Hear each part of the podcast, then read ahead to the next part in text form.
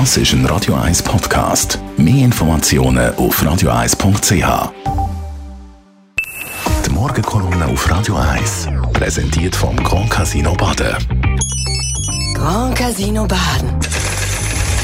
Baden im Glück. Guten Morgen, Matthias. Guten Morgen, Dani. Eigentlich müsste man als Kolumnist heute Morgen über den Flugverbotsentscheid vom Zürcher Gemeinderat am Zürichfest lästern. Doch wenn praktisch gleichzeitig der Gorbatschow stirbt, dann gibt es eine andere Priorität, der Tod vom russischen Ex-Präsident. Ich bin Ende der 80er Jahre, wie viele andere auch, völlig fasziniert vom Gorbi gewesen, habe alles über ihn gelesen, von seiner Art, aber auch von seiner Einstellung und seinem offenen Denken. Und wo ich ihn 1993, zwei Jahre nach dem Untergang von der Sowjetunion im Bundeshaus in einem kleineren Rahmen sogar persönlich getroffen habe, haben sich alle Erwartungen übertroffen. Der Gobi ist das wo man raumfüllend nennt. Einer, wenn nicht der charismatischste Staatsmann überhaupt, den ich gesehen habe. Er ist zweifelsohne eine von der prägendsten, wenn nicht die prägendste Person in der zweiten Hälfte vom letzten Jahrhundert gewesen. Der Gorbi kann für sich in Anspruch nehmen, dass er die größte friedliche Weltveränderung mitgestaltet hat.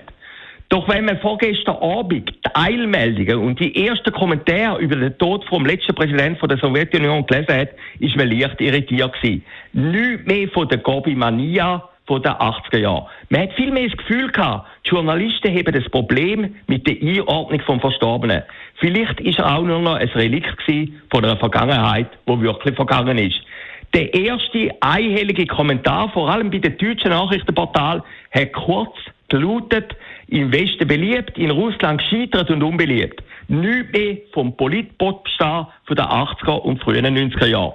Es hat über eine Stunde gedauert, bis Bild.de, eines der grössten Portale, endlich mit grossen Lettern geschrieben hat, Gorbi, Deutschland verneigt sich vor dir. Irgendwie ist es einem vorgekommen, als würde man den Boris Becker nur an seinen Schulden festmachen. Beim Gorbatschow ist es doppelt ungerecht.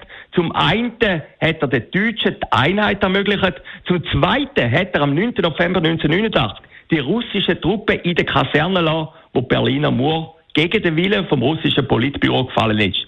Es wäre damals für ihn leicht gewesen, einzugreifen. Mehrere russische, hunderttausende Soldaten sind immer noch in der DDR gestanden. Nein, der Gorbatschow ist ein friedlicher Weltveränderer gewesen. Es ist bittere Ironie von der Geschichte, dass ausgerechnet im Moment, wo der Gorbi stirbt, sein Nach Nachfolger Putin ein Rad versucht zurückzudrüllen. Aber das ändert nichts an der Tatsache, dass der Gorbatschow vielen Staaten vom ehemaligen Warschauer Pakt Freiheit und vor allem Deutschland die Einheit ermöglicht hat. Dem gebührt ewige Dankbarkeit, auch in der Schweiz. Die Morgenkolumne auf Radio 1. Der Matthias Ackeret ist das gewesen. Persönlich Verleger und Chefredakteur. Immer am Donnerstag zu hören in der Radio 1 Morgenshow ab der 8.